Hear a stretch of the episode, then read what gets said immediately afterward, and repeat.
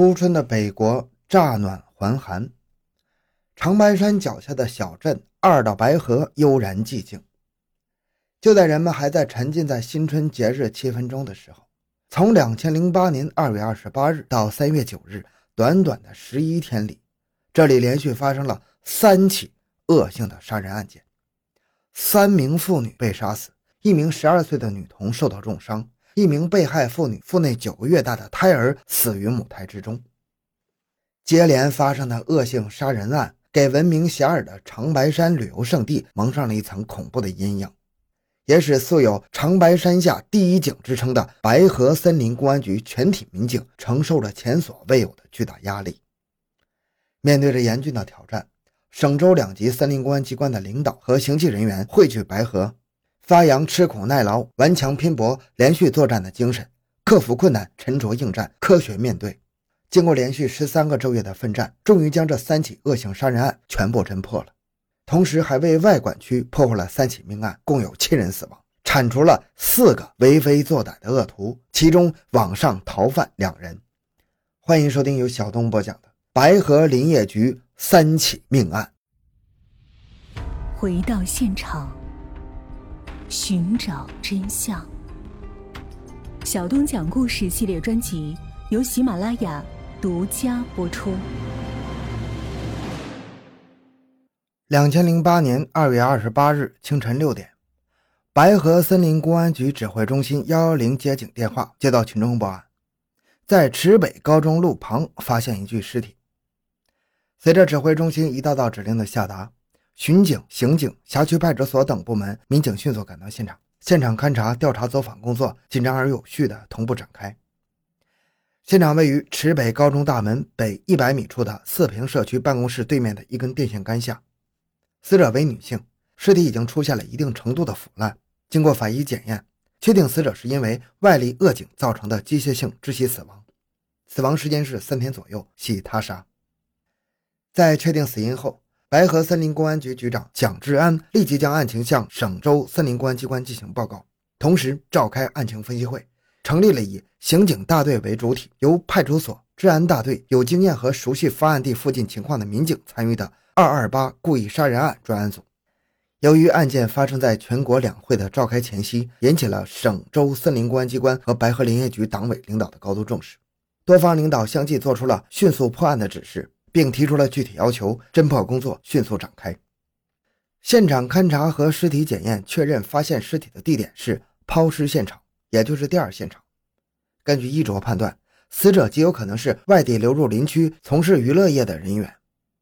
参战民警兵分两路，一路由副局长刘明星带领的第一派出所部分民警，以尸体为中心，以1.5公里为半径进行全面搜索，力求找到更多的痕迹物证或原始现场。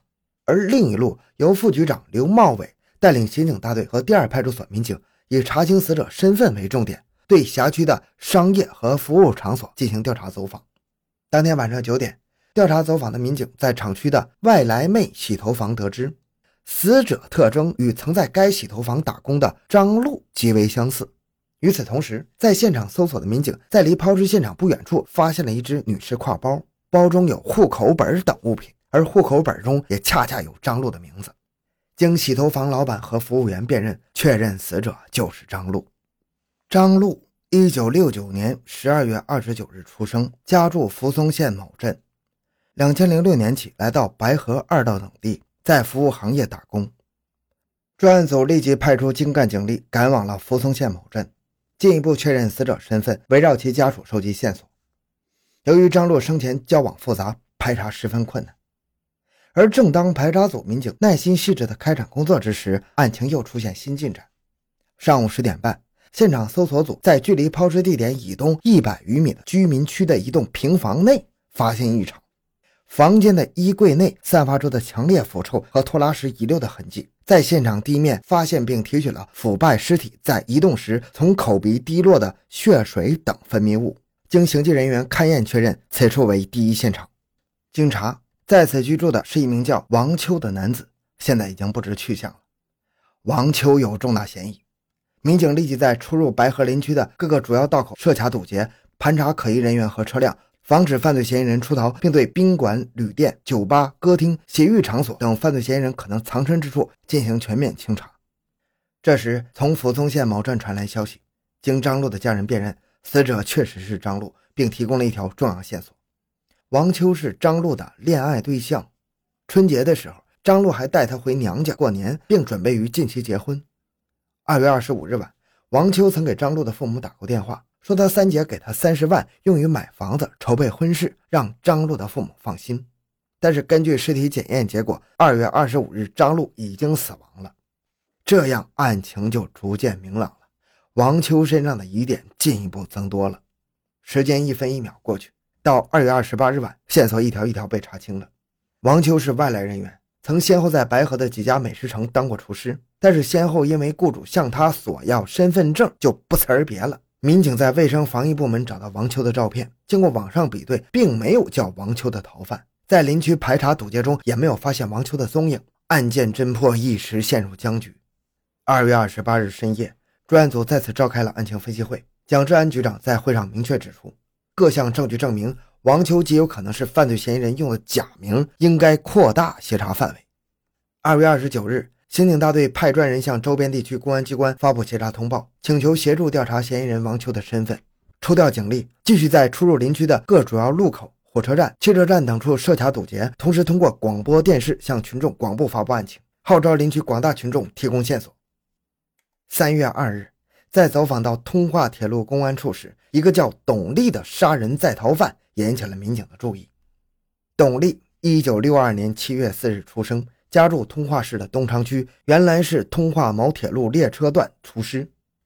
两千零三年一月十四日，在通化东昌区团结街将一个妇女掐死后抛尸潜逃。两千零七年七月二日，该人运用同样的手段，在柳河县五道沟镇康家村将一个妇女杀害后逃跑。通化铁路警方和柳河警方先后将其列为网上逃犯，而这两起案件中犯罪分子的作案手段与二二八案件特征基本吻合。经比对确认，王秋就是董丽。三月二日晚上九点，案情再次获得重大进展。有群众报案，发现有一个人与董丽的特征极为相似。打车到零公里检查站附近，下车钻入了路旁林中。得此情报，全局近百名民警连夜出动，对方圆几公里范围内的山林进行了包围和搜捕，同时在各个路口严看死守，绝不让犯罪嫌疑人逃出白河。初春的林区昼夜气温相差很大，参战民警冒着零下二十多度的严寒，在伸手不见五指的林内深一脚浅一脚的全面展开搜索工作。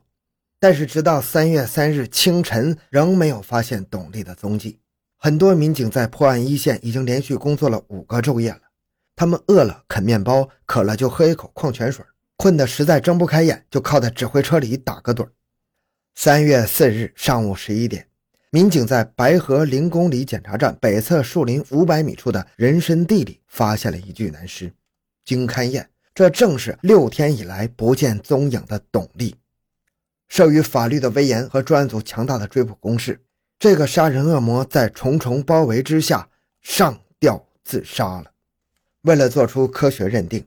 技术人员提取了董丽本人及其母亲的血样、董丽衣服上的血迹、张璐的血样。董丽住房内地上的血迹等一并送到了吉林省公安厅刑事科学技术研究所进行 DNA 检验，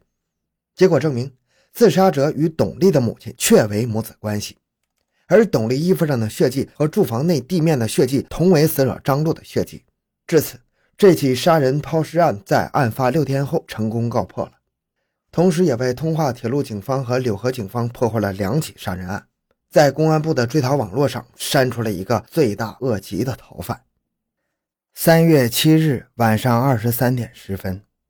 白河森林公安局民警还没从侦破二二八杀人案的疲劳中走出来，指挥中心的指令又把大家引领到了白河林业厂区红星街的一所平房内。住在这里的刘玉树，女，三十九岁，某林场工人，身着内衣倒在厨房。前胸和颈部连中数刀，已经死亡了。其女李晓，十二岁，颈部被捅一刀，深至喉管，昏死在卧室内的炕上，已经被先期到达的幺幺零巡警送到医院抢救了。母女俩同时被害，一死一伤的惨景令人发指啊！报案人反映，当晚听到刘同与其同居的男友于福贵吵架有厮打声，因此报了案。经查，于福贵是吉林省白山市人，四十九岁，两千零一年到白河暂住，有重大嫌疑。命案侦破预案再次启动了。